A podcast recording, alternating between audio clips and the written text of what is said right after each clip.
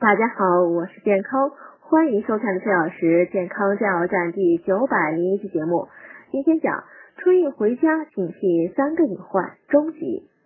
正常排尿呢是健康的一个很重要的环节，尿如果不能正常排空，膀胱、输尿管、肾脏的功能都会受到影响，特别是长期憋尿呢会引起膀胱功能的病变。经常憋尿的话呢，不仅容易造成排尿困难，还可能诱发膀胱炎。对于男性，长期憋尿呢会加重尿液向前列腺的反流，诱发前列腺炎；女性会引起包括尿路功能、膀胱等的病变。